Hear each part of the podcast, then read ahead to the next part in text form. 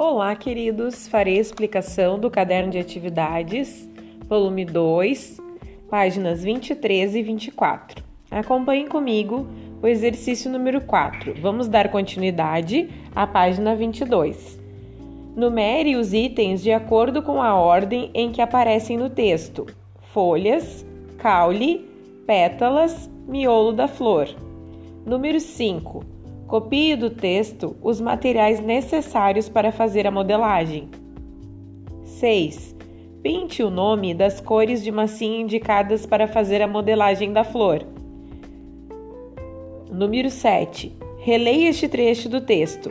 Envolva o palito maior com a massa de modelar verde. Que palavra pode substituir o que está a que está destacada no texto? A palavra em destaque é envolva. Ela pode ser substituída por cubra, preencha ou pinte. Página 24. Título e subtítulo. Número 8. Copie do texto o título e o subtítulo. Número 9.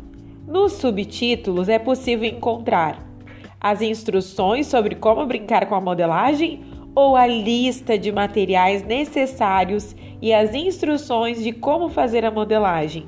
Marque a sua alternativa. Para lembrar, o título indica o assunto que será tratado no texto e o subtítulo é um título complementar usado para indicar o assunto de uma parte do texto. Número 10. Releia o segundo subtítulo do texto. Como fazer? Que palavra poderia substituir esse subtítulo sem mudar o sentido?